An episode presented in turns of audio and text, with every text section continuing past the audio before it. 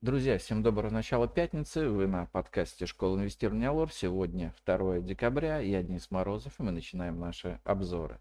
Итак, сегодня у нас в фокусе дня по экономикам в 13.00 из ЕС промоинфляция за октябрь, в 16.30 из США занятость в нельско-хозяйственном секторе за ноябрь.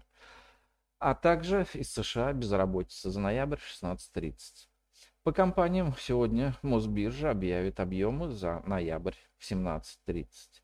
По нефти и газу в 20.00 смотрим за количеством буровых установок из США. Ну а сегодня рынок акций продолжит ждать решения ОПЕК+. Индекс московской биржи вчера прибавил 0,59%. Но это все-таки заслуга предыдущей вечерней сессии, а не вчерашних покупок. Большинство голубых фишек закрылось небольшим снижением. Волатильность торгов продолжает оставаться на рекордно низких для этого года уровнях. А вчера прошла информация, что Европа все-таки согласовала потолок цен на российскую нефть в размере 60 долларов за баррель. Новость лишь незначительно повлияла на рублевые активы, поскольку российские власти ранее заявили об отказе продавать нефть странам, присоединившимся к этой мере. При этом практически нет сомнений, что в течение как минимум месяца-двух России придется либо сократить добычу нефти, либо продолжать снижать цену на нее. Соответственно, объем нефтяных доходов и приток валютной выручки от продажи углеводородов упадет. И это начал отыгрывать рубль, снизившись к доллару вчера более чем на 0,8%. Таким образом, можно говорить о том, что пара доллар-рубль вышла вверх из коридора 60-61, в котором она торговалась с середины ноября. Следующая цель движения пары 62,5. На утренних торгах в пятницу рубль продолжает дешеветь и двигаться в сторону этой отметки.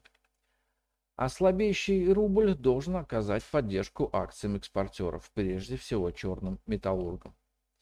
СМИ пишут, что Airbus планирует в течение нескольких месяцев прекратить использование российского титана, так что акции Ависма будут находиться под давлением. Однако это не критическая ситуация для компании, лишнего титана в мире нет – а продукция найдет спрос хотя, быть может, и более по низким ценам. А из голубых фишек вчера сильно, почти на 2% вырос норильский никель. Техническая картина по бумаге остается нисходящей. А в лидерах ростом вновь были акции золотодобытчиков, которые от, откликнулись на полтора-процентный подъем котировок золота и ослабление рубля. И полис, и полиметалл выглядят перекупленными. Коррекция по ним может прокатиться в любой момент. Сегодня с утра золото дешевеет на треть процента. Лучше рынка выглядел Сбербанк, который осторожно подбирают в ожидании публикации сильного отчета.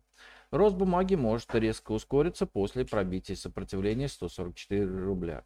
Но это дело не ближайших дней. В целом же ждем спокойных торгов и сегодня – до решения ОПЕК+, плюс предпринимать агрессивные действия очень рискованно, поскольку в понедельник можно нарваться на гэп.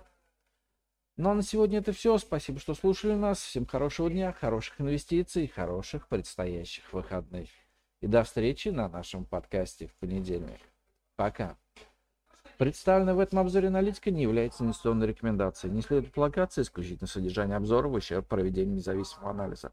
Allure Broker не несет ответственности за использование данной информации. Брокерские услуги представляются Allure Plus на основе лицензии 077 04 827 103 0 выданной ФСФР России.